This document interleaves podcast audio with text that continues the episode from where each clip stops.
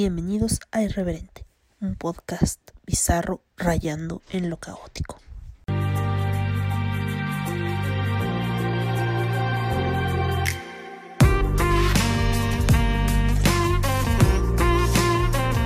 Este podcast es vulgar y grosero. Las voces célebres son pobres imitaciones y por su contenido nadie debe escuchar. Buenas noches. Soy yo otra vez. Catástrofe. Y estamos grabando por segunda vez esto. Esto que suena así. Ah, sí, una canción. Me convierto en marciano. No sé ni cómo me llamo. A veces no puedo ni dormir. Chop, chop, chop. En marciano me fui a convertir. Me fui a convertir. Me fui a convertir. Bueno, eh, en el episodio del día de hoy veremos cómo enloquezco una vez más. No, no, no. Ay. No, no es eso lo que, lo que venimos a hablar hoy. Hoy venimos a hablar de la pulga. No, tampoco venimos a hablar de la pulga. Aunque podríamos hablar de la. Tan bella que es ella. Pero no, no, no. Hoy venimos a hablar de un tema el cual no me agrada mucho, pero está bueno. Vamos allá. Me lo pidió un escucha. Y pues como él me escucha, yo lo escucho. Pues me pidió este tema y vamos a hablar de eso. Aparte, acaban de salir unas noticias. Uy, unas noticias tan perfectas como mi pulga. Perfectas para hablar de este tema. Que es los alienígenas, los objetos voladores no identificados. Y este. Y pues, para empezar, ya saben que. Que hay una parte, una cápsula friki. Friki. Y este. Y vamos a seguir haciendo esta, esta, esta pequeña sección. Porque no quiero que muera como todos los demás. Eh, antes que nada, pues ya saben, soy Catástrofe y aquí estoy en Irreverente sola con Pulga. Bueno, no estoy sola porque está aquí Pulga, ¿verdad? Si estuviera sola, pues no estaría Pulga aquí. Purga, Purga-chan, Purga-chan.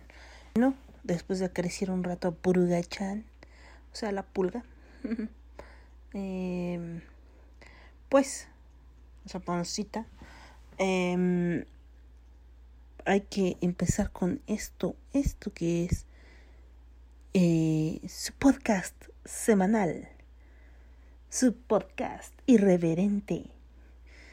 ¿Suena mejor?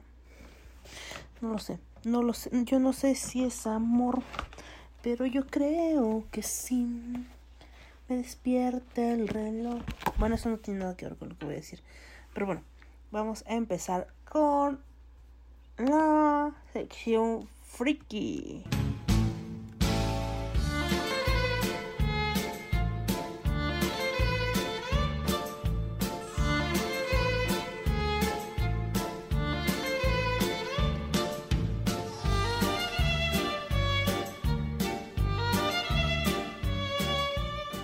Estamos viajando hacia una dimensión distinta a la del mundo de la visión y del sonido, en el reino maravilloso de la imaginación estamos entrando en la sección friki. Sí, aquí los opas y los senpais conviven en armonía. Las waifus reinan y podemos hablar de anime, de dramas, de K-pop, de J-pop, de J-rock. Así que comenzamos la nueva sección. Allá vamos.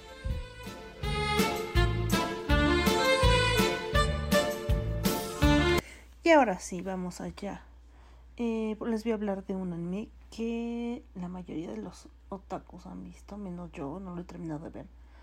Porque pues así es. Se llama... Bueno, el manga en realidad se llama Kiseiyu. Y lo conocen también como Kiseiyu Seino Kakuritsu. Kiseiyu. Es que también me pasó la. Me ocurrió la ocasión anterior a esta, cuando ya se supone que había grabado esto, pero pues, pues no. Eh, se llama Kiseyu Seino Kakuritsu. Eh, en Occidente lo conocemos como Parasite de Maxim. Eh, Kiseyu significa bestias parasitarias.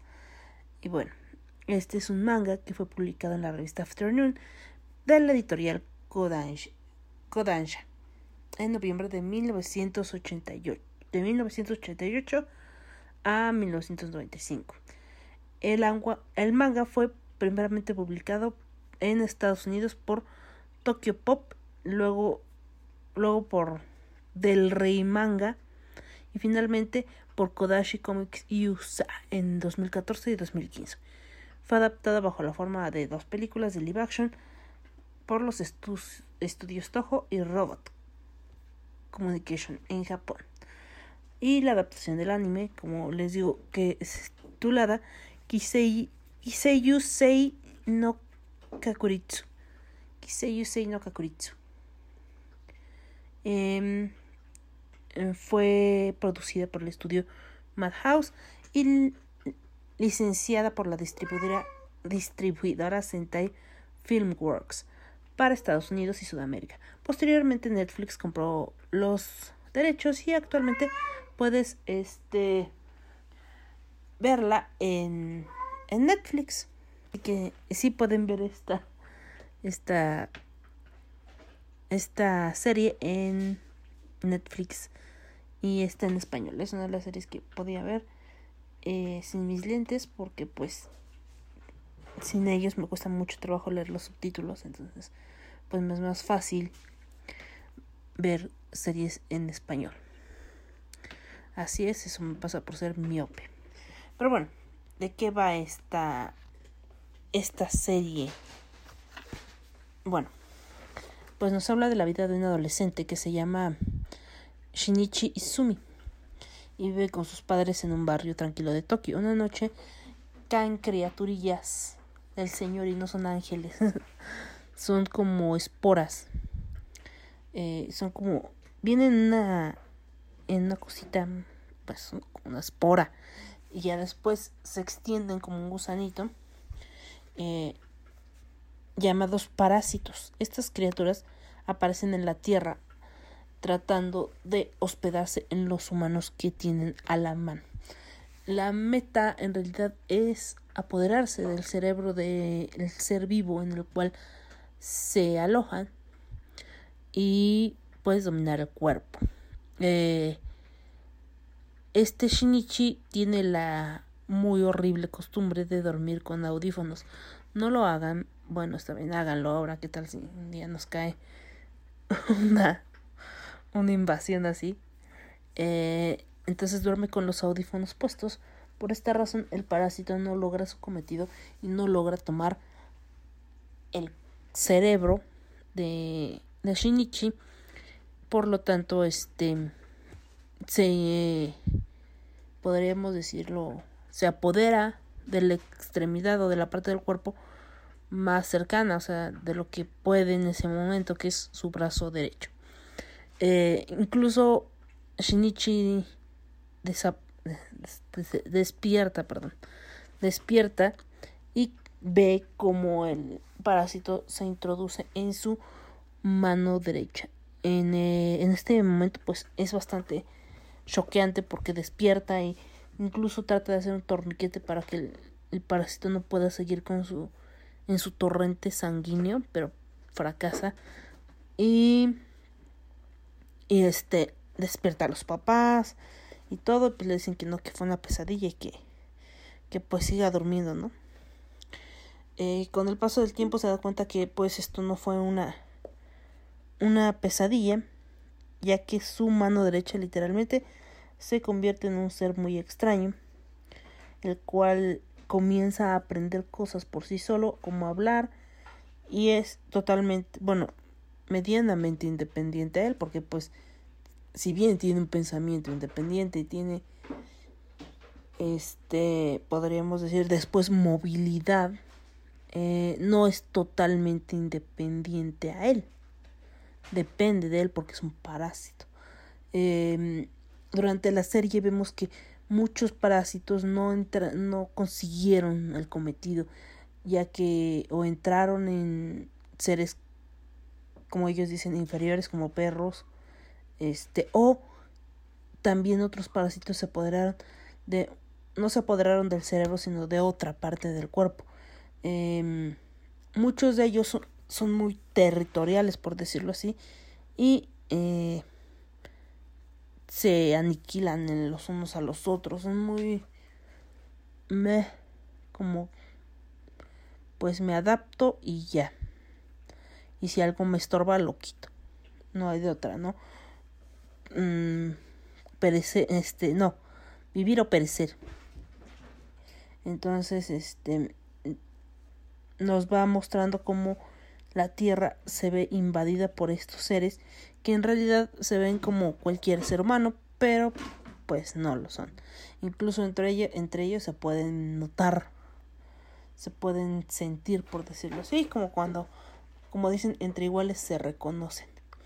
Yo no he terminado de ver el, el anime y tampoco he visto el, he leído el manga, así que pues se los dejo, se los quedo de ver, pero pues ese Shinichi va cambiando mucho durante el proceso de adaptación del, del parásito que finalmente tiene un nombre. Tiene un nombre. Porque él este... Él le... Él le pregunta cómo quieren que, le, que les diga, pero él no le no le importa mucho esa situación porque pues dice que los nombres son para humanos y él no es humano, finalmente no recuerda ni siquiera qué es en, un en primera instancia. Pero bueno, el nombre del parásito es Migi. Migi, él, mismo escoge su nombre y este y la y el y Shinichi notan inmediatamente que es bastante simple su pensamiento, bastante sencillo, ya que Migi o Migi es Migi eh, significa derecha en japonés.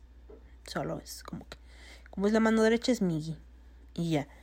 Eh, durante el proceso de, de adaptación de Migi a su cuerpo y de algunas circunstancias que pasa después, en, de una situación en la que Migi tiene que salvarle la vida a al a donde se hospedó, al cuerpo en el que se hospedó, o sea, a Shinichi, em, ocurre una situación y Shinichi cambia muchísimo de carácter y su personalidad se ve bastante afectada, no solo su personalidad, sino también sus capacidades físicas. Entonces, este, pues hasta ahí voy. Mm, si ustedes ya vieron Parasite, platíquenme si les gustó o no les gustó. Eh, y eso es todo por la sección friki. Eh, tal vez en un, en un siguiente episodio pueda traerles algún drama, algún drama que les agrade. ¿Qué les parece? ¿Va? Entonces aquí terminamos.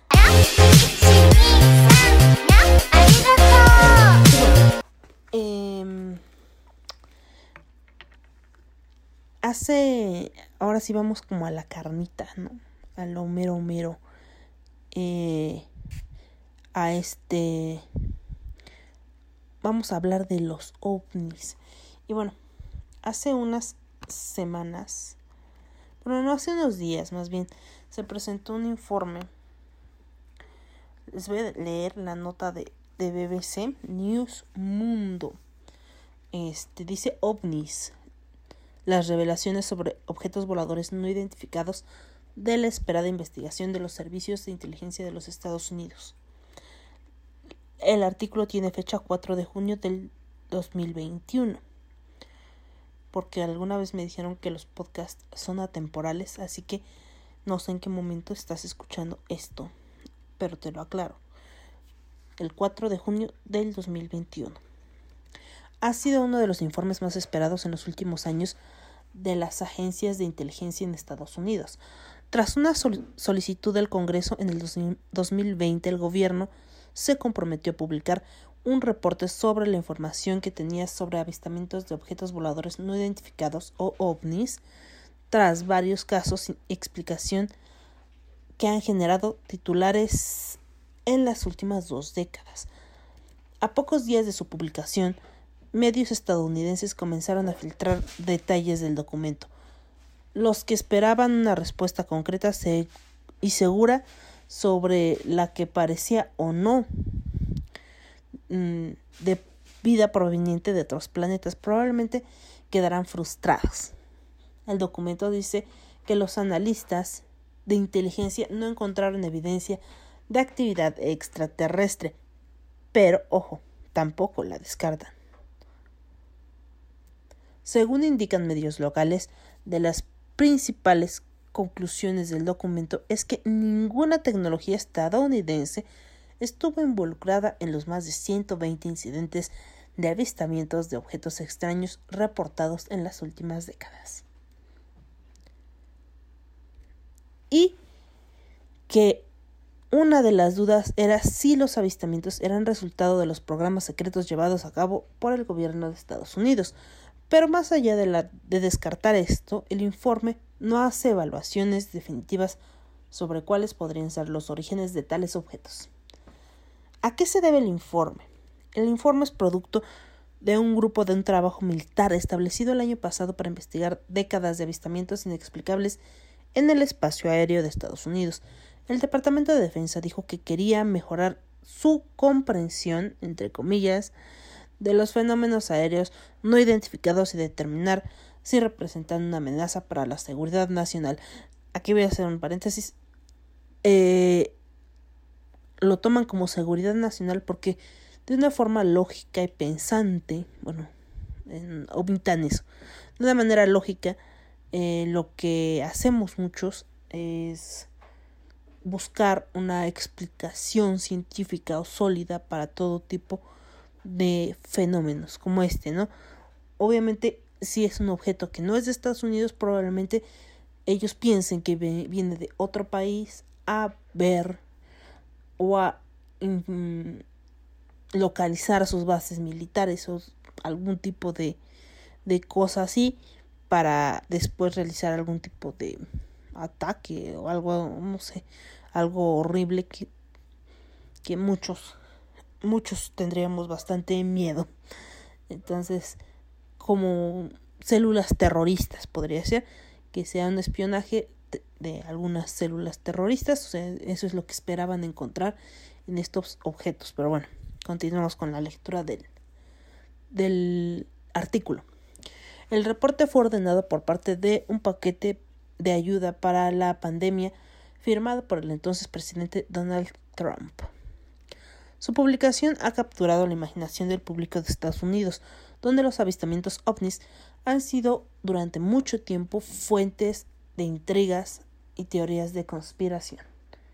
La especulación sobre el contenido del informe ha crecido entre los entusiastas de los ovnis, antes de que sea entregado a los congresistas el, el venidero 25 de junio, o sea, ya fue entregado.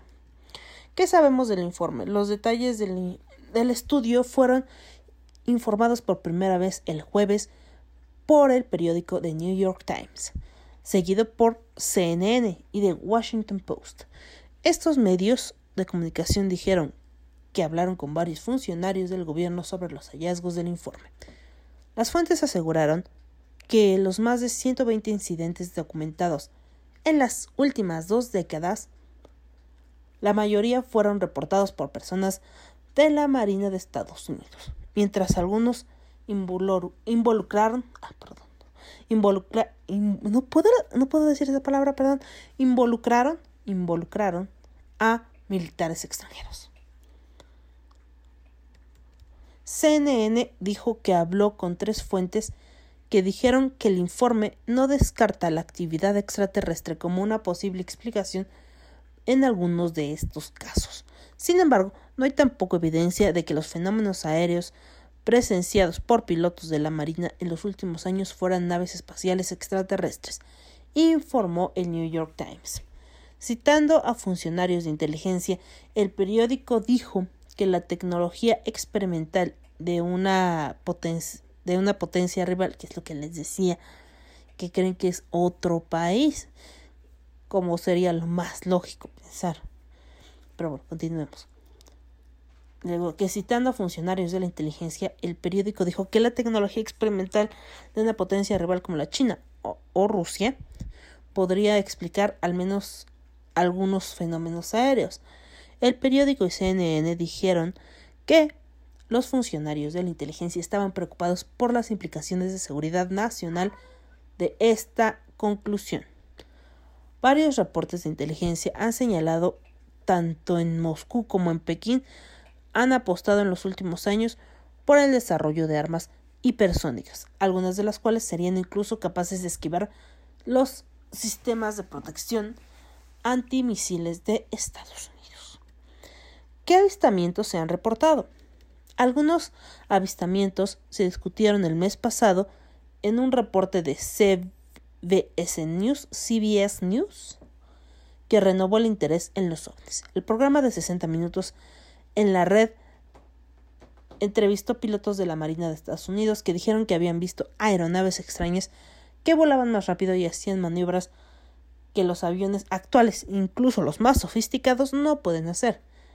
El piloto retirado Ryan Graves contó que su escuadrón, ah, que su escuadrón de aviones de combate comenzó a ver ovnis flotando sobre el espacio aéreo restringido frente a la costa de Virginia en el 2014.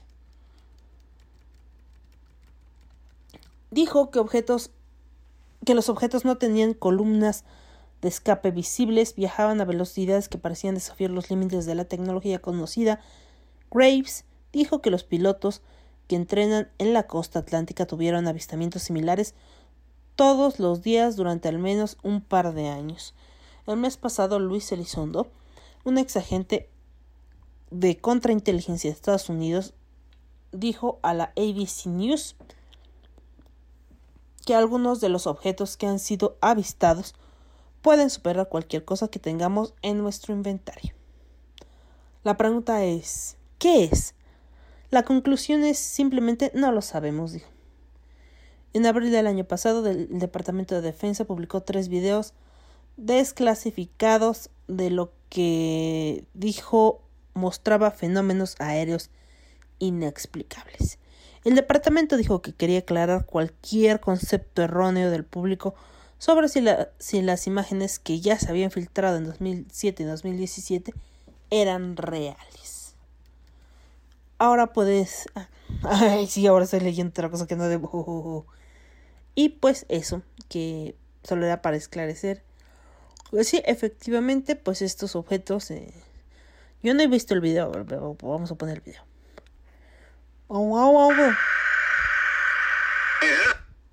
Vamos a ver. Perdón, le quité el sonido. Estoy viendo el vídeo de los objetos que dicen, ah, ya. Es como una pulga voladora. Lo que se ve ahí. Pero pues ahí va, flotando, flotando, flotando, flotando. Sí, sí, ya, sí, sí. Parece como una navecita que siempre nos la pintan así como esa navecita, esa navecita. Este, como un platillo volador, literal, que nos pintaban en los años 70, 60, por ahí. Algo así se ve. Y este. Y pues eso es. Em, que ahora los pilotos de la Marina de los Estados Unidos y del Ejército están reconociendo que han tenido avistamientos de objetos voladores no identificados, lo que no significa que los extraterrestres existan o los alienígenas. Eh, no sabemos si en algún lugar del mundo no están desarrollando tecnología que no les conviene mostrar abiertamente y que están probando en, en secreto no sería la primera ni la última vez, ¿no? Recordemos la Guerra Fría, que estaban experimentando con cosas bastante extrañas. Pero bueno, dentro del folclore, folclore de este lo que es este fenómeno de la vida extraterrestre, los antiguos astronautas y todo eso, hay incluso como especies de aliens, ¿no? Yo en algún momento de mi existencia, cuando era más joven, mmm, le, este, le, le, le, le, ah, ya, uh, vi algo extraño que al día de hoy pues no no me no me no hay alguna explicación razonable tal vez fue mi vista que pues es bastante deplorable siempre siempre ha sido bastante deplorable mi vista este pero creo que esa en esa ocasión sí llevaba lentes creo no lo puedo afirmar. También mi memoria es pésima. Eh, pero bueno. Ese día fuimos a Coyoacán, que es este, un parque, una plaza de la Ciudad de México, a comer algunas cosillas y a pasear con una amiga. Y, y de repente pues vimos que todo el mundo estaba mirando hacia, hacia arriba. Nosotros nos quedamos como, ¿qué chingados ven, no? Entonces hicimos lo que todos volteamos hacia el lugar donde todos miraban y señalaban. Eh, obviamente, aunque hubiera querido tomar una foto, a pesar de que el objeto era muy grande, era como tratar de tomarle la, una foto a la luna. ¿No? Si iba a haber un pinche punto ahí pedorro y nada creo que no, no recuerdo si no tomé foto de ese, ese objeto. Era una pirámide verde jade. O sea, literal se podía ver la pirámide así flotando, literal flotando. Este, una pirámide verde jade flotando arriba, así. O sea, no se veía que fuera como propulsada por algo, que fuera un avión o que fuera algún tipo de aeronave, sino literal era una pirámide de jade, verde, así. Incluso, obviamente por la distancia, que la distancia era brutal a la que estaba. Este, a mí me recordó ese color del jade, ¿no? Que parecía como hecha de piedra, pero flotando así, la pirámide como, ¿cómo se llama? Ahí está pasando el señor de, de que pasa a, a echarnos un ojito. Como la pirámide de Giza.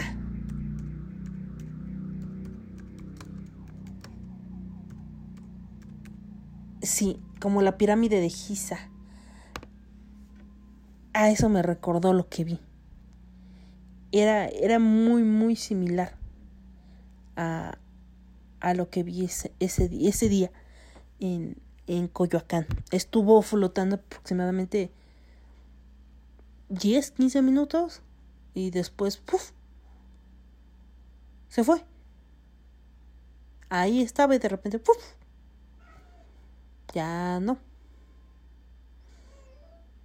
No fui la única que lo vio, hubo muchos. Tal vez ni siquiera lo recuerden las personas que lo vieron, pero eh, sí, eso sí pasó. Y aún así, no creo. No sé qué carajo era eso. Pero es la cosa más extraña que he visto en mi existencia. Y nunca pensé que algún tipo de ovni fuera, fuera así. que tuviera ese, esa estructura piramidal. O sea, me pareció bastante extraño, ¿no? Siempre te los pintan como estas formas circulares, ¿no? O como esta, estas formas como de plato volador.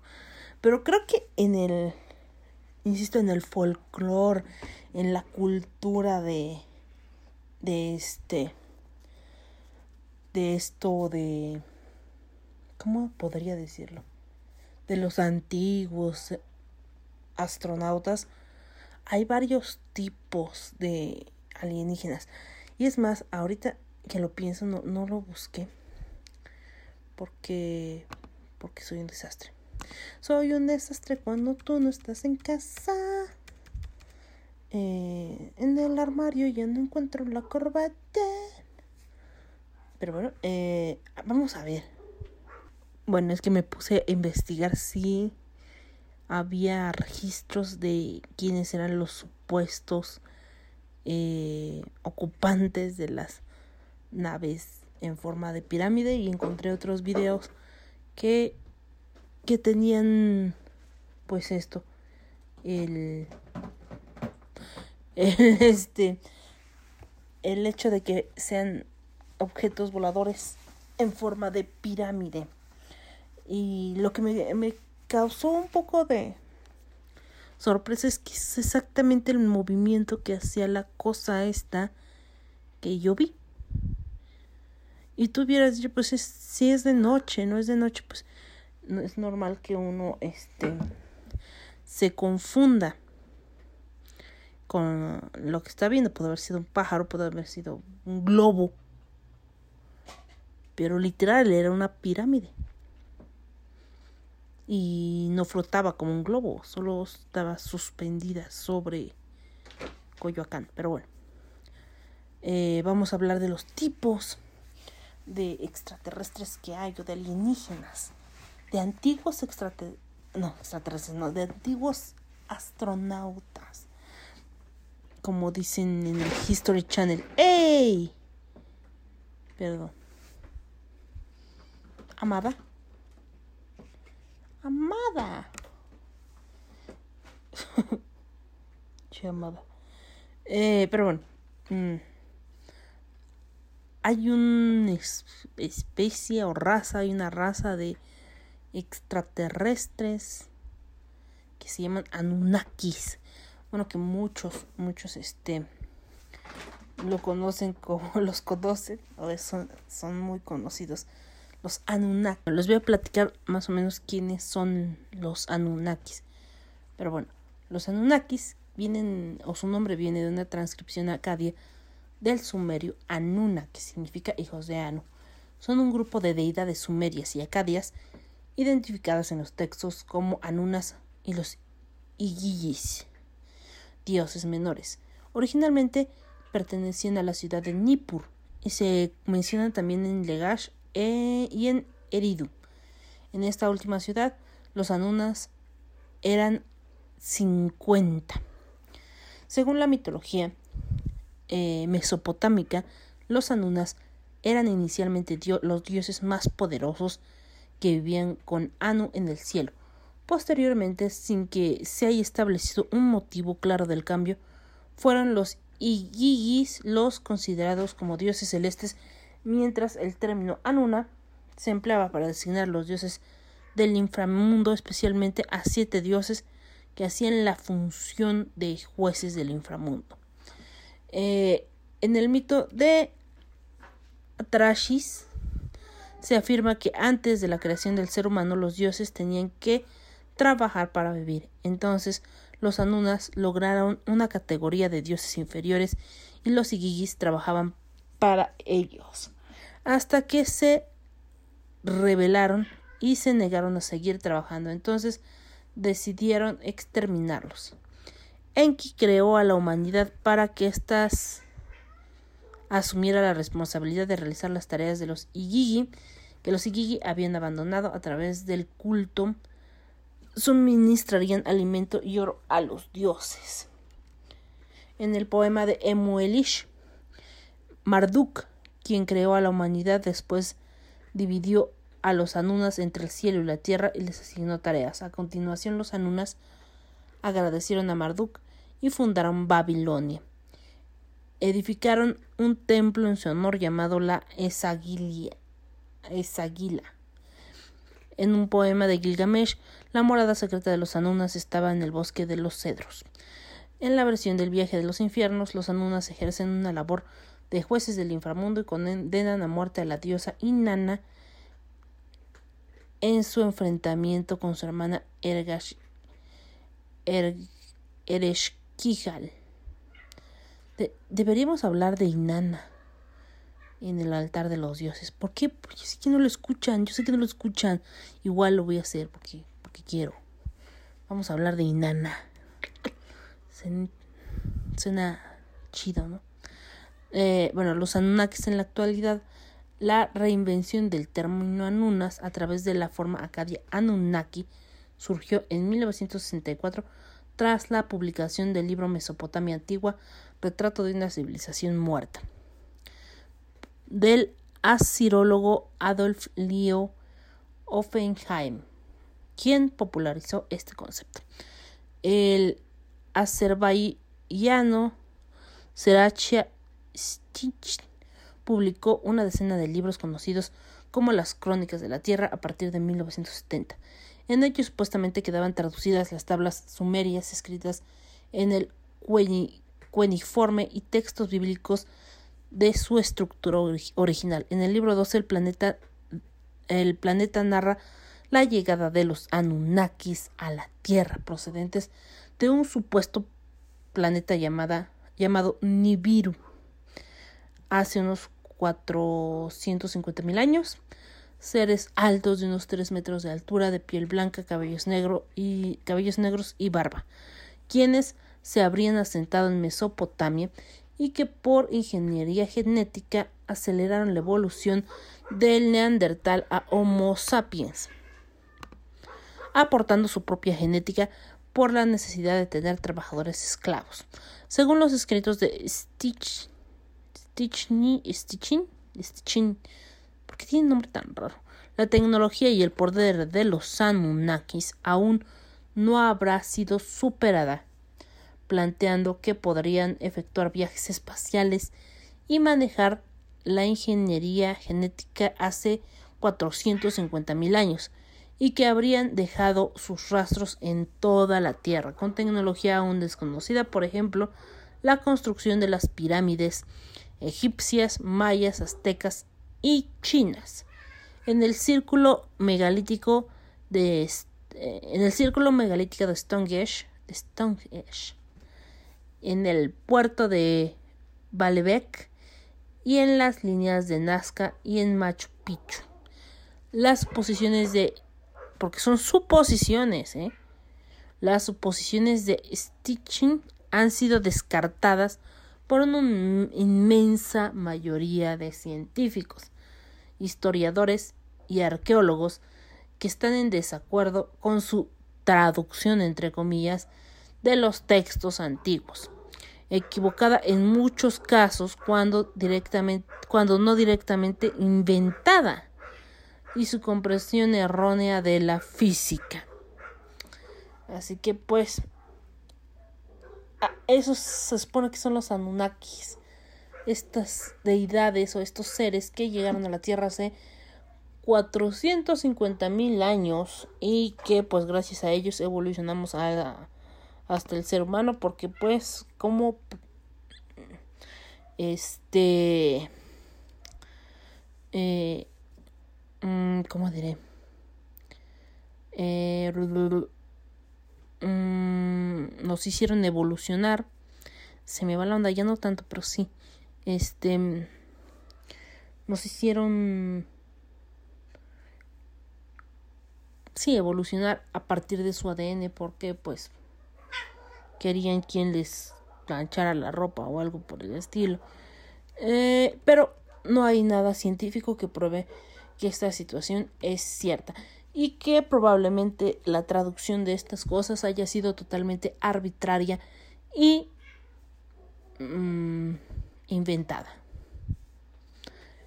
Pero es yo creo que hay este y hay muchas páginas de esta cosa, Anunnaki, la civilización creadora, extraterrestre creadora de la humanidad. Mm, según este, antiguos escritos fueron descifrados, dando lugar a una teoría fascinante. El especialista de las lenguas muertas, Zechaira, vamos a decir Stitch, porque es a lo que suena su apellido. Bueno, Stitch, no es Stitch, es Sitchin, Sitchin realizó un descubrimiento que nos interpreta como raza. Según este señor que eh, tradujo estos escritos como se le dio la pinche gana, ¿verdad? Hace 3.900, por fin hace 450, hace 3.900 millones de años, nuestro astro Sol, gracias a la fuerza gravitacional, atrajo a un planeta intruso dentro de su sistema planetario, un planeta rojizo con un tamaño colosal que podemos comparar solo con el poderoso o portentoso Júpiter. Los sumerios lo llamaban Nibiru o el planeta de cruce. Un astro que se había formado en otro sistema solar y se habría infiltrado en el nuestro, invitado por nuestro Sol. Bueno, invitado no, realmente atraído por su gravedad. No es como si le hubiera mandado un mensaje así de, oye, güey, cállate para acá. Pero bueno. un astro que se había formado en otro sistema solar, infiltrado nuestro, al nuestro por la atracción del Sol. Al desviarse de su órbita, Nibiru originó un desastre cósmico, cósmico sin precedentes, ya que estaba en rumbo de colisión con otro coloso, un planeta llamado Timat, un astro acuoso integrado por grandes océanos. Este último contaba con 11 satélites, el mayor de ellos se llamaba Kingu o la Luna. ¿De dónde sacan todas estas madres? Me pregunto yo. O sea, ¿quién hace todo esto? ¿De, dónde lo sacan? En serio, ¿de, ¿de dónde sacan tanta mamada? Perdón, ¿de dónde sacan tanta información? No, no, no, no me cabe en la cabeza. Bueno, ni en otro lado, pero bueno, no, no. Por ejemplo, en esta época de nuestro sistema solar solo existían ocho planetas que los sumerios llamaban Mumu, Mercurio, Lahamu, Venus, Lahmu, Marte, Tiamat, Kishnar, Júpiter, Anshar, Saturno, Anu, Urano, Ea, Neptuno, y al Sol lo llamaban Apsu. En los textos figuran, figura como algunos planetas surgieron de otros cuerpos celestiales más grandes y otros sostienen que Urano y Neptuno provienen de la nube originada de los anillos de Saturno. Cuando Nibiru pasó cerca de Ashnar, Ashar, ah, no, Anshar, Anshar, qué complicado es pronunciar esto. Saturno arrancó a uno de sus satélites con su campo gravitatorio y lo desplazó a las afueras del sistema solar. Este satélite era conocido como Gaga. Ay, como Lady Gaga. Perdón. Que actualmente es Plutón. Posterior a un choque. Que por cierto, Plutón ya volvió a ser planeta, ¿eh? Ah, bueno, Eso sí es cierto. Eso sí es científico. ya. Plutón volvió a ser planeta. Ya no es planetoide, ya no es asteroide ni, nada así, pero ya, ya es planeta otra vez. Em, posterior al choque de magnitudes inimaginables entre Nibiru y Tiamat, dejaría este último sin vida alguna pululando sin rumbo en el sistema solar. Luego de 3.600 años, Nibiru regresaría al sistema para cruzarlo entre Marte, Marte y Júpiter. En esa segunda incursión, volvería a impactar con la masa ya que, del ya tocado Timat, esta vez fraccionándolo en dos porciones. Una de ellas se, acercaría, se, una de ellas encarnaría a nuestro actual planeta Tierra. Ah, mire. Entonces eso se dividió a la mitad. Timat se dividió a la mitad y la mitad de eso es nuestro planeta Tierra y el otro se convertiría en un anillo de asteroides que separaría a los astros internos de los externos. Ki, tierra firme del abajo, quien disfrutaría de los rayos cálidos de Apsum y de las noches luminosas de Kingu, la luna. Los Anunnakis contaban con un año niburano, como Shar, Insisto, ¿de dónde sacan todo esto? Lo que el tiempo terrestre sería en 3.600 años, justo lo que tarda Nibiru en dar un giro completo en su órbita. Eh, intrusa alrededor de nuestro sistema solar, pero claro, los Anunnaki de Nibiru, esos 3600 años, solo representaban uno en su calendario. Pero, ¿qué, qué oculta la NASA? ¿Qué oculta la NASA sobre el regreso de Nibiru? ¿Se aproxima un cataclismo de grandes magnitudes? No. Bueno, sí, pero no como creían. Existen algunas evidencias actuales del posible regreso de Nibiru.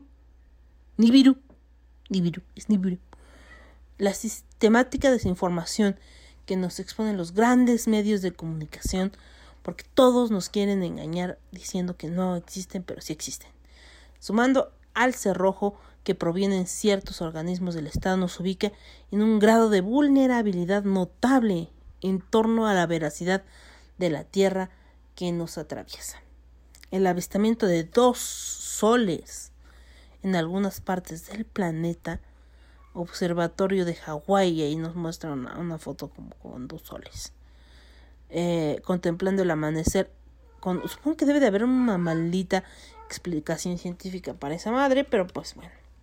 Contemplando el amanecer brillante con un brillante planeta no reconocido oficialmente, sonidos estruendosos en diferentes puntos del globo que provienen de las alturas han desconcertado hasta el más escéptico.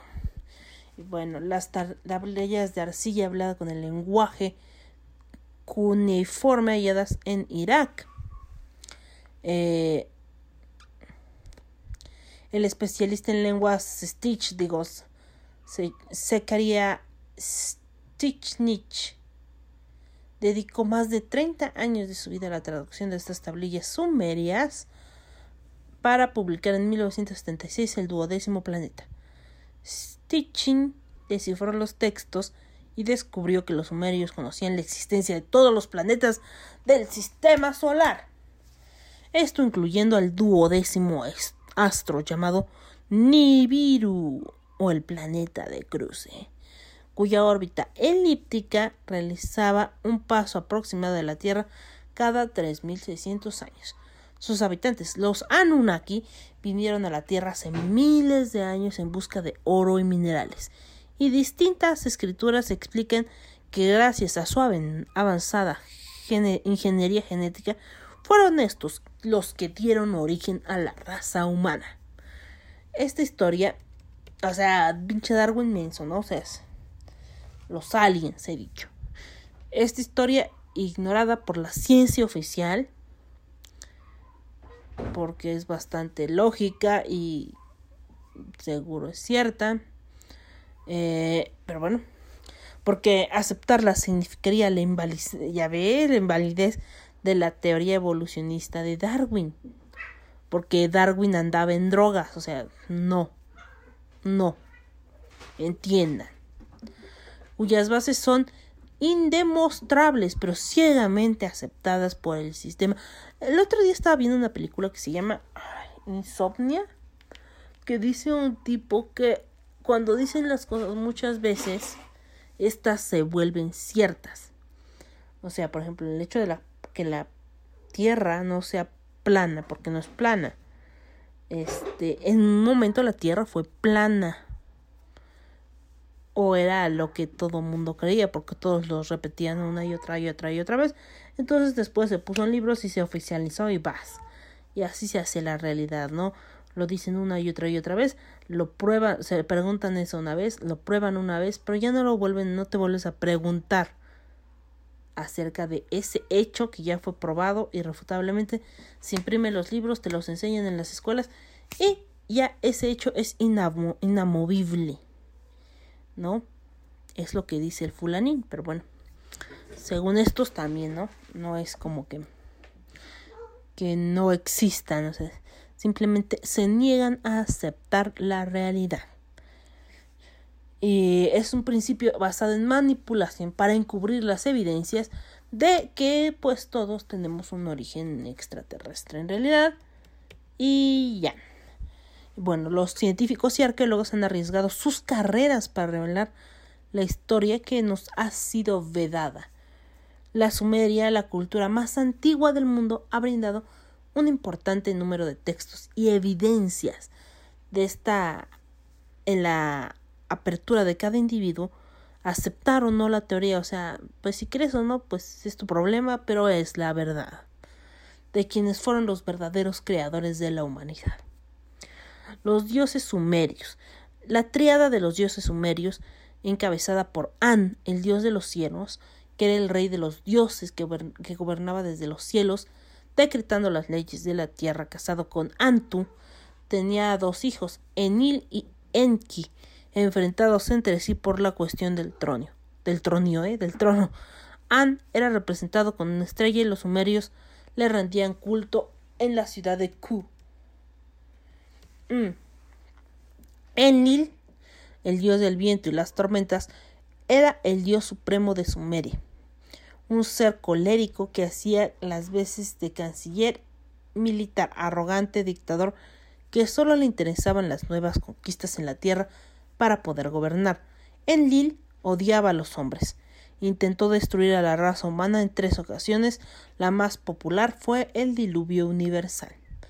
Su rivalidad con Enki residía en que ambos eran hijos de distinta madre, pero al ser Enlil el hijo de Antu, fue el heredero forzoso al trono. Sus símbolos eran una corona y siete estrellas. Las Pléyades. Su centro de culto fue la ciudad de Nippur, donde poseía el denominado ojo que explora la tierra. Y no estoy hablando de... Ay, ¿cómo se llama este? El ojo... Ah, no me acuerdo. Es muy noche y mi memoria se murió. Ay, lo recordé, no tuve que buscarlo. No es el ojo de Sauron, ¿eh? No es el ojo de Sauron. Em, es que esta madre es infinita. Eh, Enki, el señor de la tierra y dios de las aguas, era un científico e ingeniero con grandes conocimientos de ingeniería, a través del cual diseñó y creó al ser humano, cómo no manipulando el ADN, para ir mejorándolo a través de distintos intentos.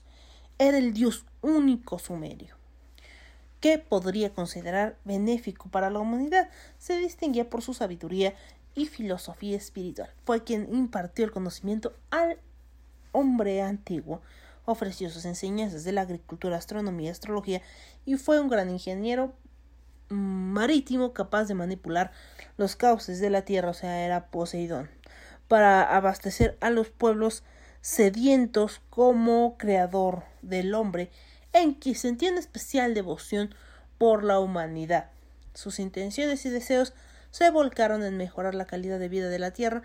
En más de una oportunidad arriesgó su propia vida en pos de proteger a la Tierra del ataque de otros dioses que solo perseguían la devastación de la misma. Mm. La primera expedición Anunnaki llegó a la Tierra según las tablillas que estaban compuestas por 50 Anunnakis liderados por Enki y enviados a la Tierra por su padre An. La idea de enviarle este viaje no era otra que poder establecer un puerto esencial en el Golfo de Pérsico para de esta manera construir una gran refinería para la extracción de oro y minerales. Ok. Los Anunnaki enfrentaban un grave problema con su ecosistema. En el planeta Nibiru, los rayos ultravioletas del Sol de su galaxia estaban causando estragos debido a su débil capa de ozono y necesitaban oro para su propia supervivencia. Enki pidió permiso a su padre para construir la primera población de Mesopotamia meridional. Su nombre fue Eridu, que significa casa construida en la lejanía. La primera expedición de extracción de oro falló. Enki regresó a Nibiru, siendo Enil ahora el encargado de intentarlo nuevamente. Esta vez fue en Apsu, la fuente primordial, que, que quien en el norte de África recibiría esta oportunidad con 600 Anunnakis. Según las tablillas, los hombres llegados desde el cielo fundaron un total de siete bases operativas en Mesopotamia meridional, Secharia Stitch, Zachariah Zachariah pudo descubrir que esas cualidades estaban estratégicamente ubicadas para recibir a las naves espaciales provenientes de Nibiru. Nigurus, madre de la Tierra, aparecía en escena con el fin de seducir a uno de sus dos hermanos, Enlil y Enik, ya que uno de ellos les daba un hijo, pasaría a ser la heredera del trono. Nigurs mantuvo relaciones con ambos, dando a luz a un chingo de hijos. Y bueno, pues la creación del hombre, cuando Enki continúa con su extracción de minerales, los encargados de esta misión comenzarían a organizarse para protestar por las insalubres condiciones de trabajo. Nosotros somos astronautas, no mineros esclavos. Se quejaban una y otra vez.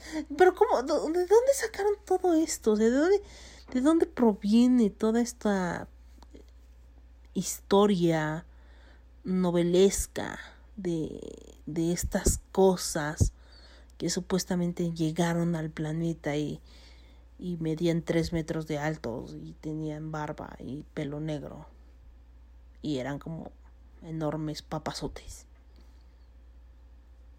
No, no. No lo sé.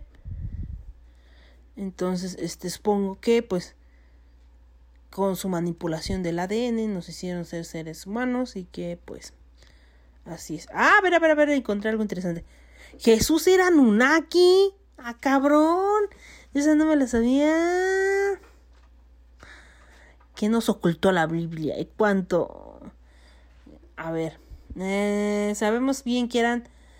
¿Quién eran los Anunnaki? Sabemos si bien que eran considerados dioses, no lo eran.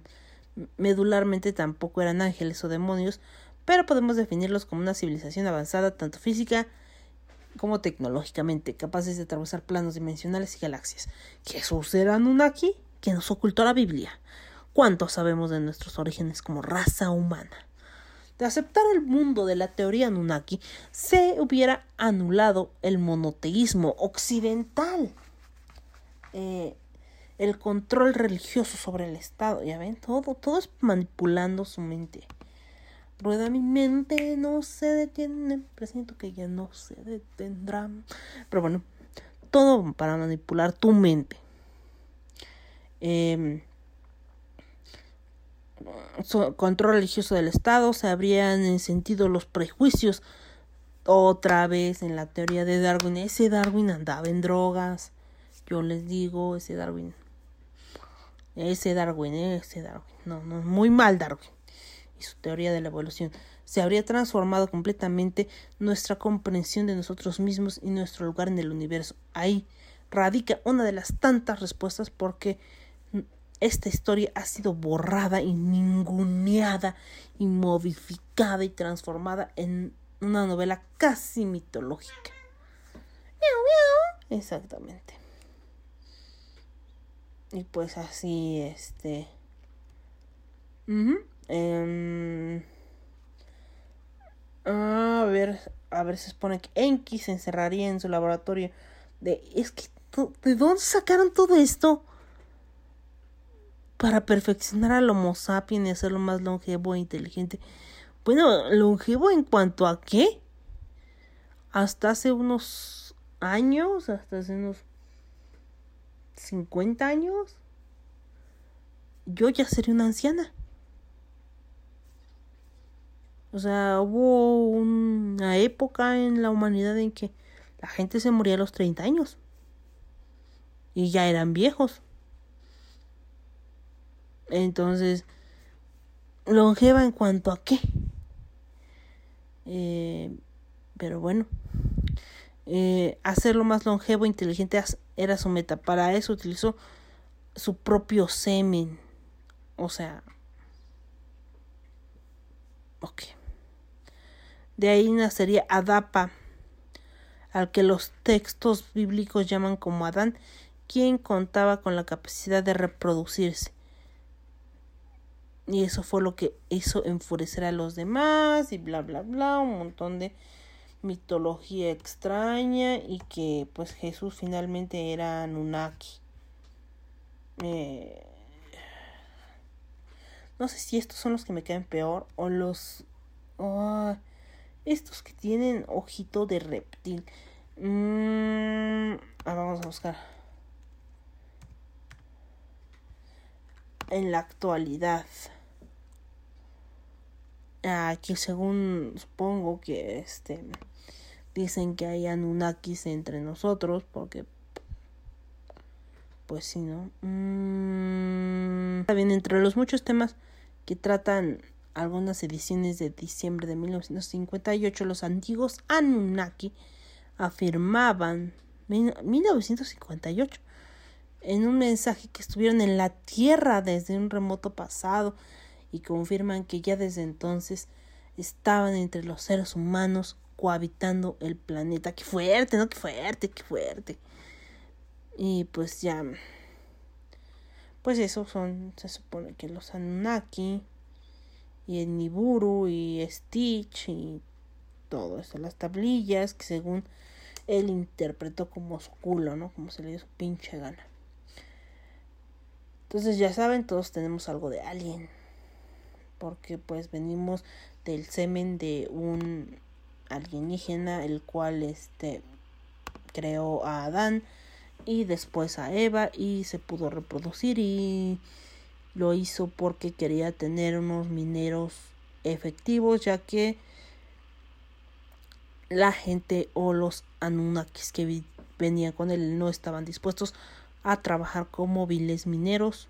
Así que pues esos esos son los Anunnakis no que nos dejaron varias pistas los reptilianos esos vatos también me caen gordos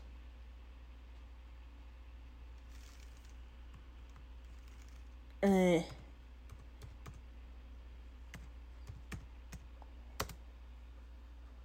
Pues al parecer los reptilianos y los Anunnaki son lo mismo.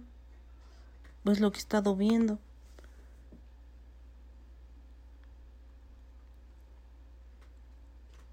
Pero no, no creo, porque se supone que los reptilianos tienen cara de reptil y los Anunnakis no. Los Anunnakis tienen cara de persona. Y en muchas culturas hablan de la existencia de unos seres reptilianos considerados como dioses. Los Anunnakis, pero bueno. ¿Ven cómo puras mamadas? Les digo que puras mamadas.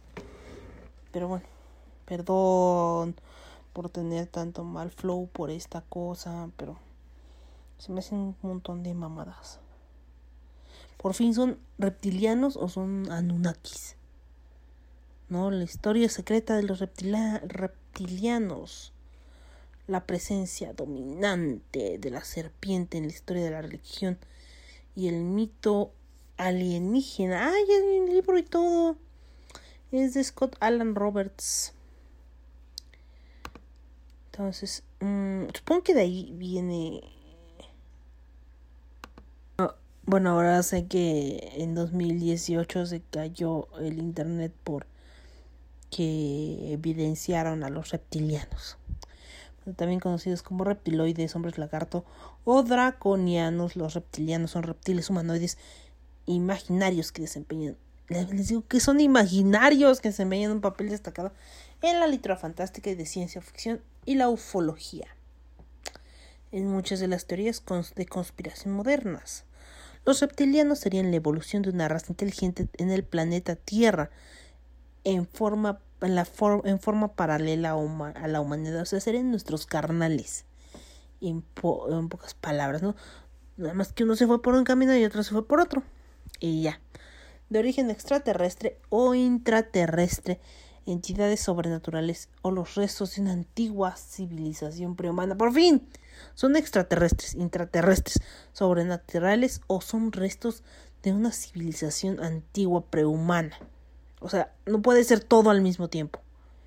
Según las versiones conspiratorias, muchos tuiteros, la caída de YouTube en 2018 no habría sido accidental, sino que habría suspendido el servicio después de que se subiera a la plataforma un video de un supuesto reptil reptiliano en su forma natural. Estaba en tanga. No es cierto. No sé, la verdad.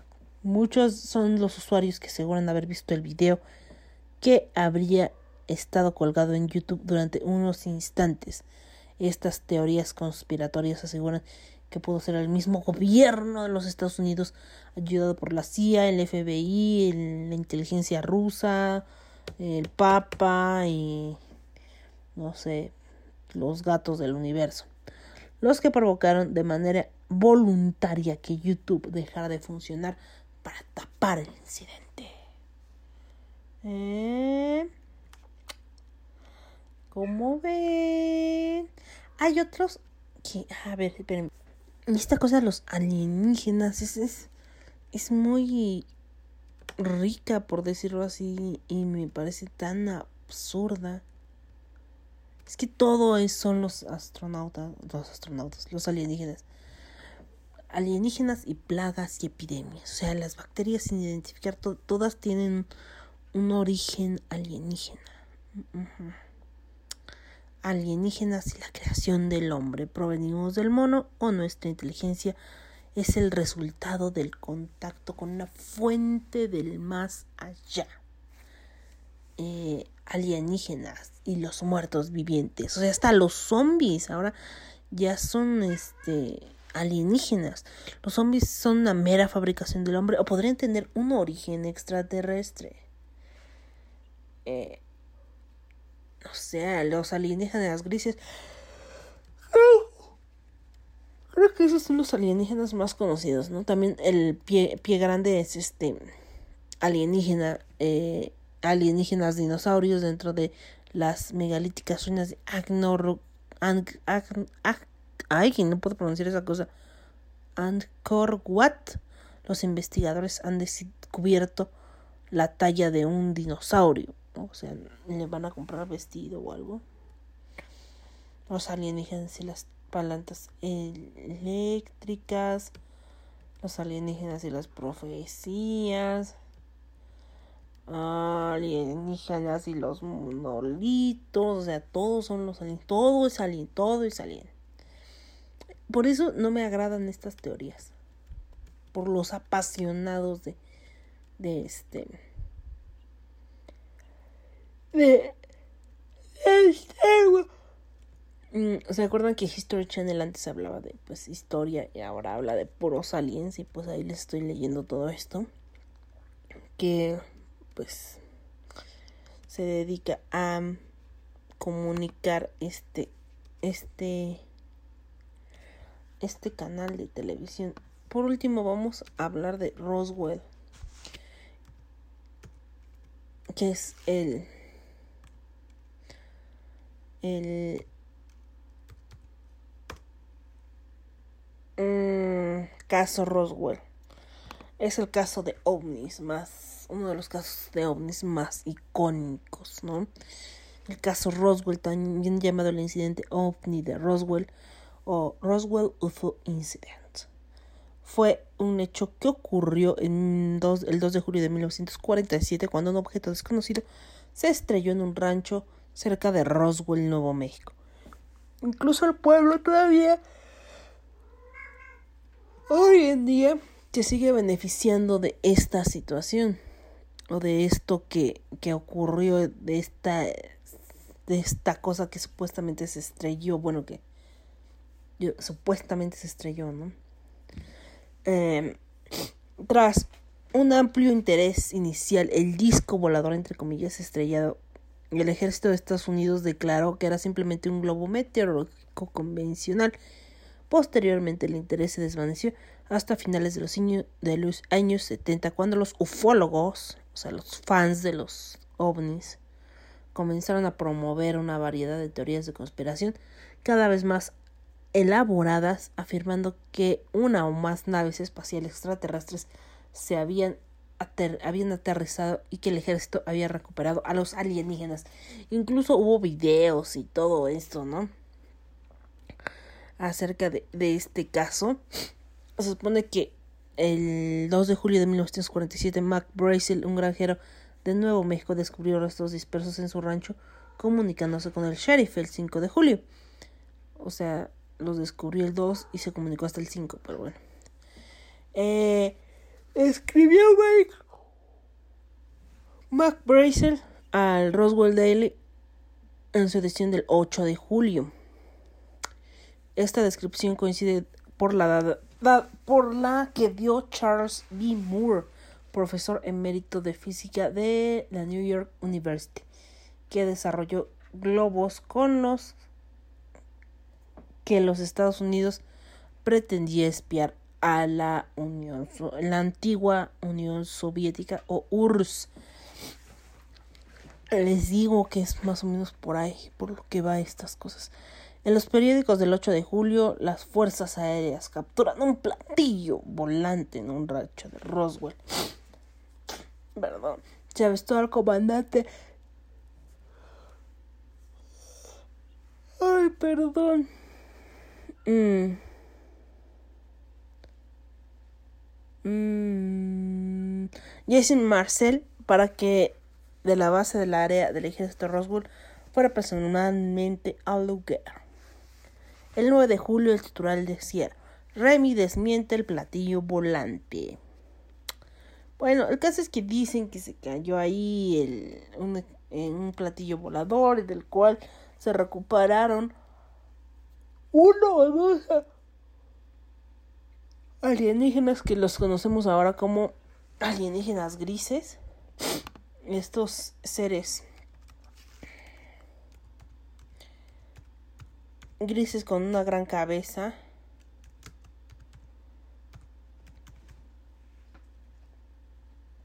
Ajá.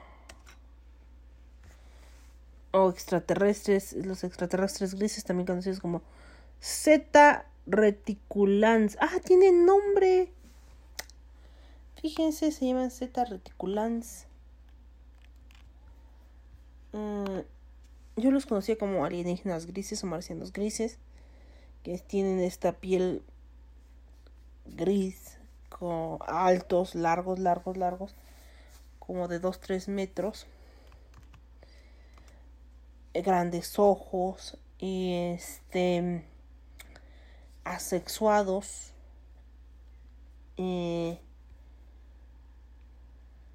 y este que secuestran a la gente para meterle cositas por donde no les dé el sol y para hacer experimentos con ellos. Pues se supone que el Z Reticul es un sistema estelar binario amplio en la constelación astral Reticulum a 39.5 años, 39 años luz de la Tierra.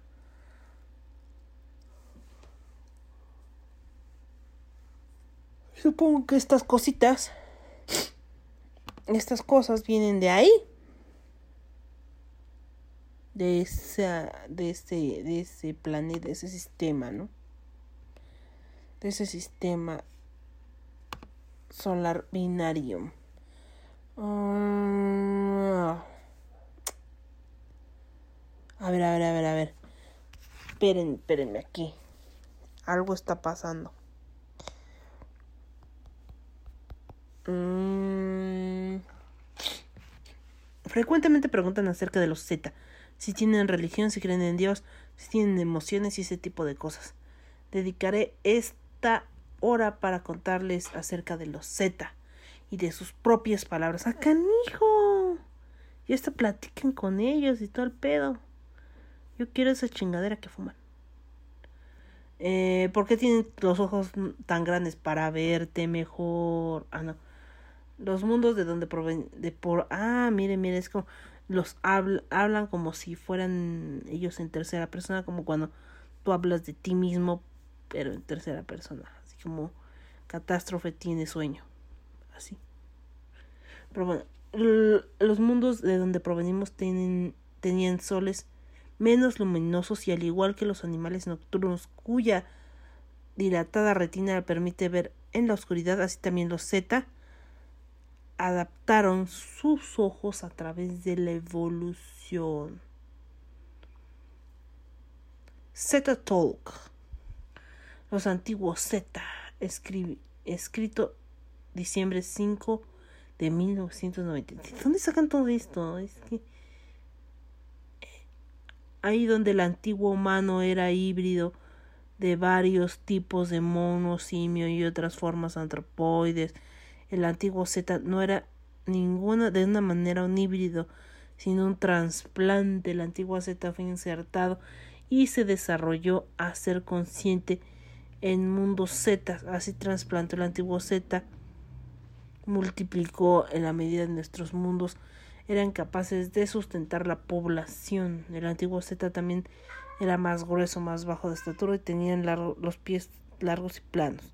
Su apariencia se asemeja al de un enano rechoncho cuya cabeza parecía nacer de la espalda y en lugar de estar sobre los hombros nuestros grandes ojos son por fin a veces habla como está escrito esto como si hablaran de ellos y otra como mm, si ellos hablaran. Nuestros grandes ojos son una adaptación al mundo del que hemos vivido mucho mundos relativamente oscuros de acuerdo con nuestra experiencia de tal manera que el antiguo Z estaba tanto ciego como un tanto ciego en su nuevo mundo a lo cual fue un problema ya que el antiguo Z solo quería enfrentarse a otros de su misma clase. En nuestros mundos no hay animales carnívoros, ni siquiera herbívoros, tan solo plantas e insectos. Ok. Y hay así chingos de, pues, declaraciones. A ver, vamos a buscar. Este. Es que supongo que también hay como que miles de de, ¿cómo diré?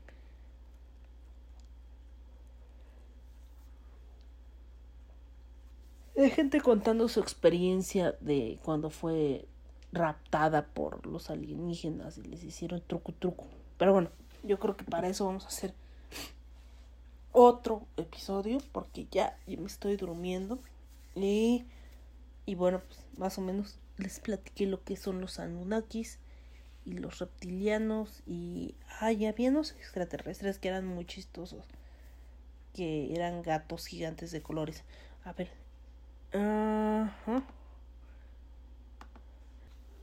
los gatos son extraterrestres. Mm, eh, mm. a ver a ver a ver Miren, en el 2020 salió esta cosa.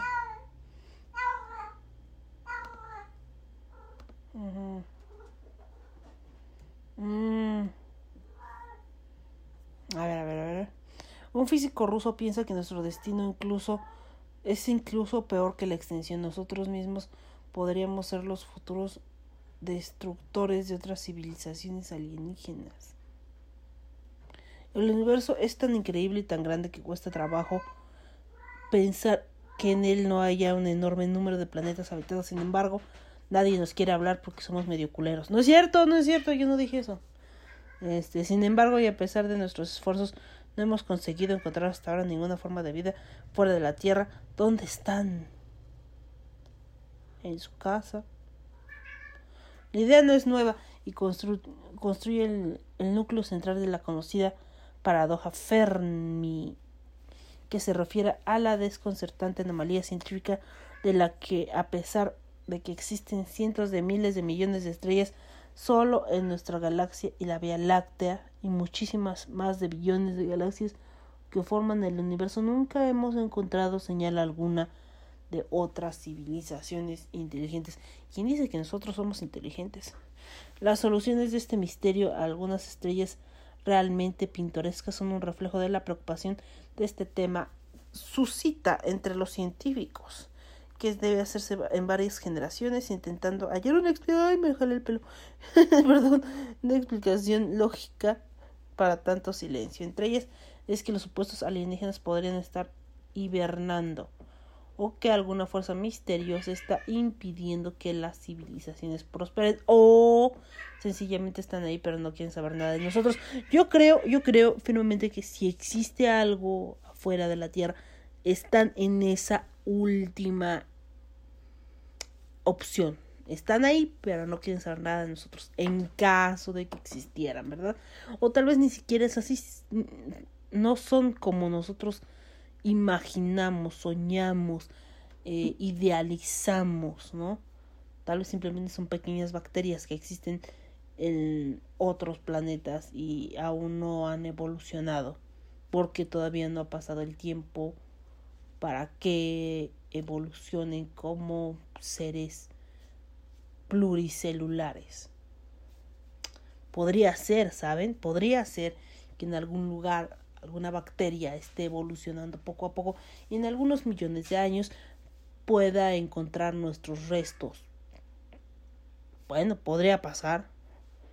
Eh, bueno, dicen que hay un futuro pero que la extinción. Ahora, el físico teórico Alexander Bersin de la Universidad Nacional de, la de Tecnología y Electrónica rusa ha propuesto su propia explicación para que nuestra aparente soledad en el universo sea, sí, por lo cual no nos habla nadie. Una idea ciertamente terrible que está basándose en la paradoja de Fermi, el mismo, que él mismo ha bautizado como el primero en entrar, el primero en salir. ¡Ay, eso me lo enterraron! Me lo enterraron. me lo enseñaron. es que estoy dormida. Me lo enseñaron en la universidad. Primeras entradas, primeras salidas. O sea, lo primero que entra es lo primero que sale. Ah, no, primeras entradas. Sí, primeras entradas, primeras salidas. Creo que sí es así. Demonios. Primeras. Sí, primeras entradas, primeras salidas. No, no es así. Bueno, algo así era. o sea, recibías las cosas. No, primeras entradas. Ay, ¿cómo era? Lo olvidé, perdónenme. En el artículo recién publicado por Arxiop.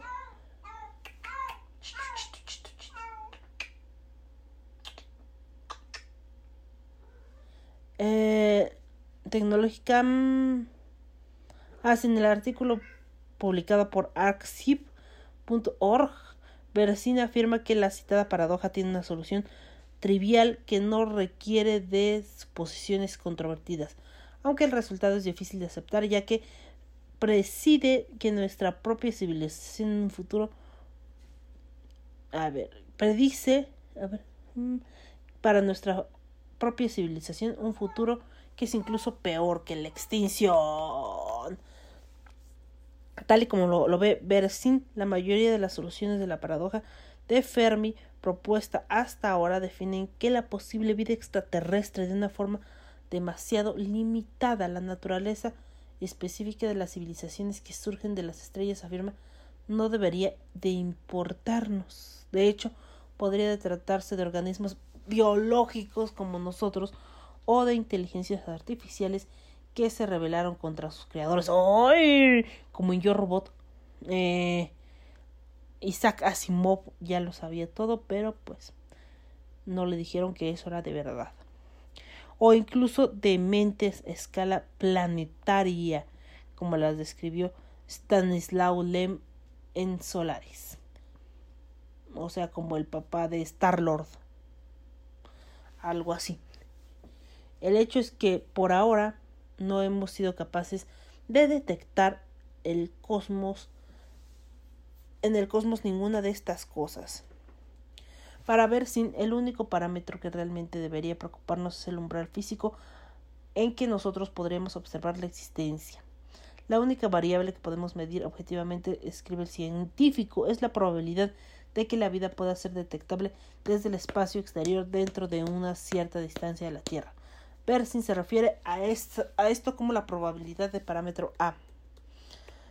De este modo, si una civilización alienígena no logra llegar de alguna forma al parámetro A, ya sea desarrollando naves interestelares, transmitiendo mensajes espaciales o por algún otro medio, nunca podremos verla aunque exista.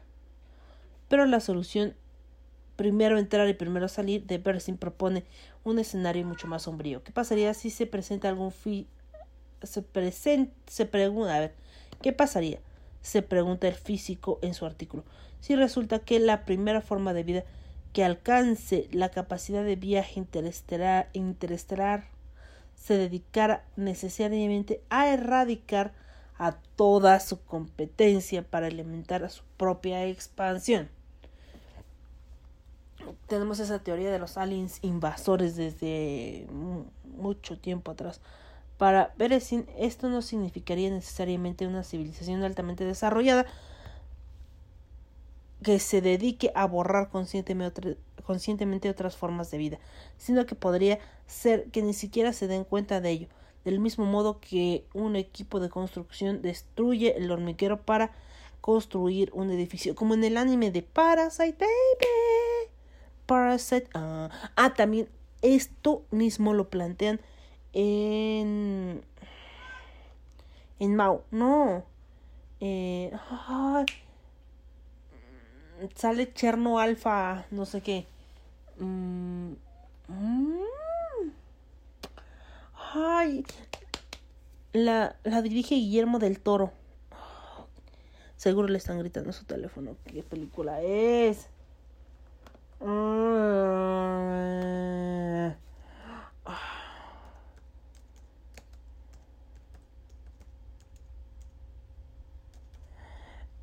Maldita sea, se me olvidó. Y la compré y todo. Pacific Rim. También lo menciona en Pacific Rim. Ah.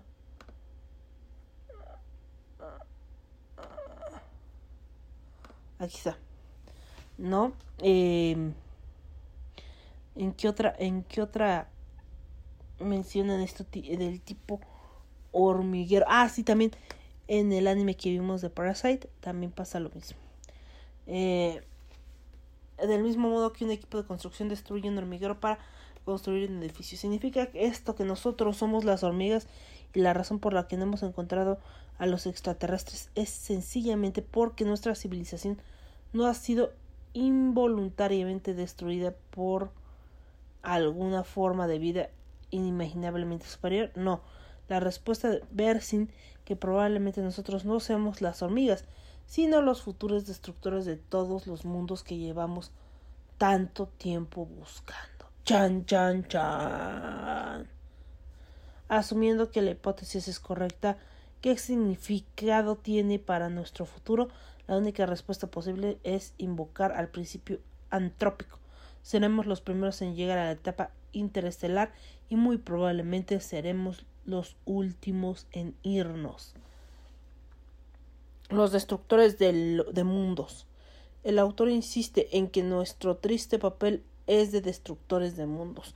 No debe por fuerza ser intencionado, sino que podría funcionar como una forma involuntaria, como un sistema sin restricciones y que se escapa de cualquier intento individual de controlarlo. Beresin ofrece varios ejemplos para ilustrar esta clase de sistemas. Uno es la economía libre de libre mercado y otro incluso más cruel sería la inteligencia artificial, artificial que no tuviera restricción alguna a la hora de seguir creciendo. Una inteligencia artificial desconocida afirma, Beresin en su artículo podría en potencia probar todo nuestro supercúmulo galáctico con copias de sí misma, convirtiendo cada sistema solar en una supercomputadora y no sobrevivir, no serviría de nada preguntarle por qué está haciendo eso. Lo único importante es que se puede. Se trata sin duda de una perspectiva bastante aterradora. Básicamente nosotros podríamos ser los ganadores de una carrera mortal en la que ni siquiera sabíamos que estábamos compitiendo. El propio, el propio Beresin asegura que espera que su idea no resulte ser cierta y que la realidad sea, como opinan otros científicos, mucho más benévola. De otro modo, nunca podríamos entrar en contacto con nadie porque iríamos destruyendo todas las civilizaciones menos avanzadas que se fueran cruzando en nuestro camino. También, ¿saben en qué esto se, este, este, esta teoría se planteó en el libro del juego de Ender en 1985. Eh, nos, nos plantean el, el tema del ser humano como cazador, ¿no? Como un cazador vengativo hacia que destruye una civilización entera de, de seres simplemente por, por venganza porque puede, exactamente, simplemente porque puede. Y los los niños son los que destruyen toda esta civilización, toda esta especie, le erradican del universo, o es lo que creen. Y este.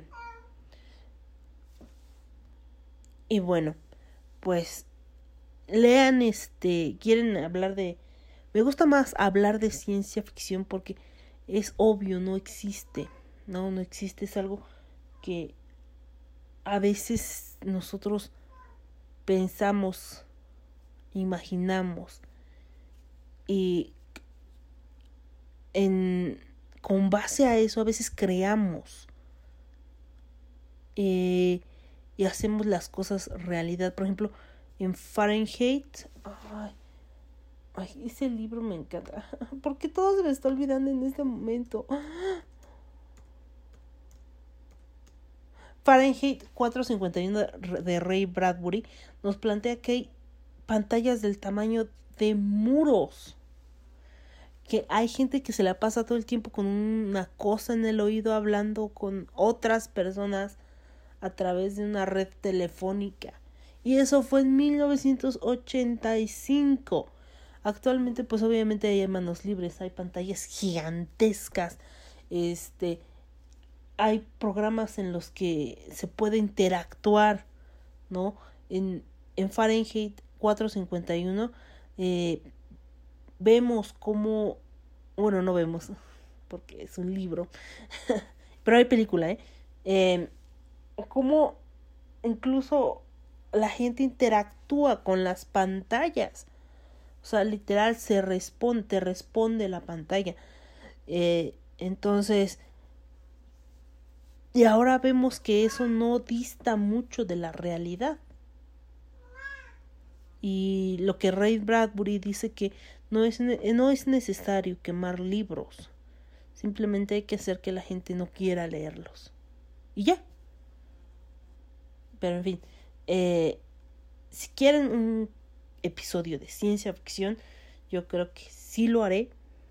Hace tiempo lo hice con un amigo, pero ahora voy a tratar de hacer otro de ciencia ficción dura y suave y hablaremos de libros de ciencia ficción, de películas de ciencia ficción, de muchas cosas que están muy padres lejos de esta bueno, no tan lejos de esta cultura ufológica, sino donde sabemos que de verdad es ficción, o sea, no hay gente que cree que eso es real, ¿no? no toman un libro de Saka Asimov como si fuera la Biblia. Entonces no dicen que les lavaron el cerebro porque Ray, Bradbury conocía todo antes de, de que fuera, fuera realidad, ¿no? Que seguramente un alien se lo dijo. O que tal vez vio el futuro en alguna visión y que de esa forma escribió lo que escribió, ¿no? por ejemplo, en El Hombre Ilustrado vienen unas cosas súper chidas. Este, si no han leído El Hombre Ilustrado, está en línea y es muy difícil de conseguir físicamente El Hombre Ilustrado, pero es hermoso ese libro. Entonces, yo lo tengo en inglés y en español, por cierto. Y ya me despido, saben dónde encontrarme. Y si no, yo les digo, estoy en Twitter como arroba irreverentepod. Estoy en Instagram como Irreverente Podcast 221B. Estoy en Patreon como Catástrofe 88. No, Catástrofe, solo Catástrofe. Estoy en, Patreon como Catástrofe. Y estoy en... ¿Dónde más? Creo que no. Ah, en Facebook. Ya, como en Facebook como Irreverente Podcast. Y hasta ahí. Les voy a dejar me convierto en marciano de Molotov. Luego por eso me tiran los episodios. Pero bueno, este voy a tratar de hacer un intro sin eh, ay, como sin copyright para que no me los tiren tan fácil. Pero bueno, hasta ahí, hasta aquí hemos llegado. Y nos escuchamos la semana que viene en otro interesante episodio. En, otro episodio de este, su podcast, su podcast semanal. El podcast de... Ah, ¿verdad? No nos... Este es irreverente, irreverente podcast. Y ya saben. Eh, saber quién eres. Saber lo que quieres decir. Y no importarte nada un diablo. Eso es ser irreverente. Nos escuchamos. Bye bye, piojitos. Gracias por estar ahí.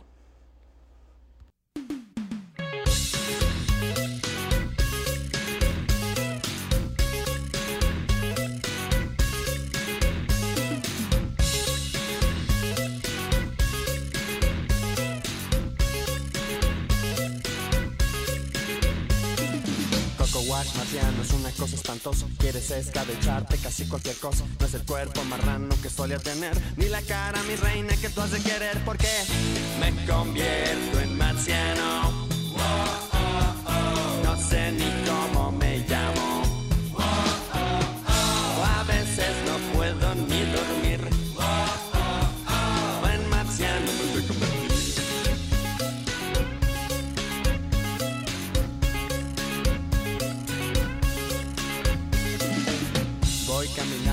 Calles de noche. No creo que ningún humano sospeche. Pensamientos marcianos inundan mi mente. El planeta es mío con todo y su gente porque me convierto en marciano.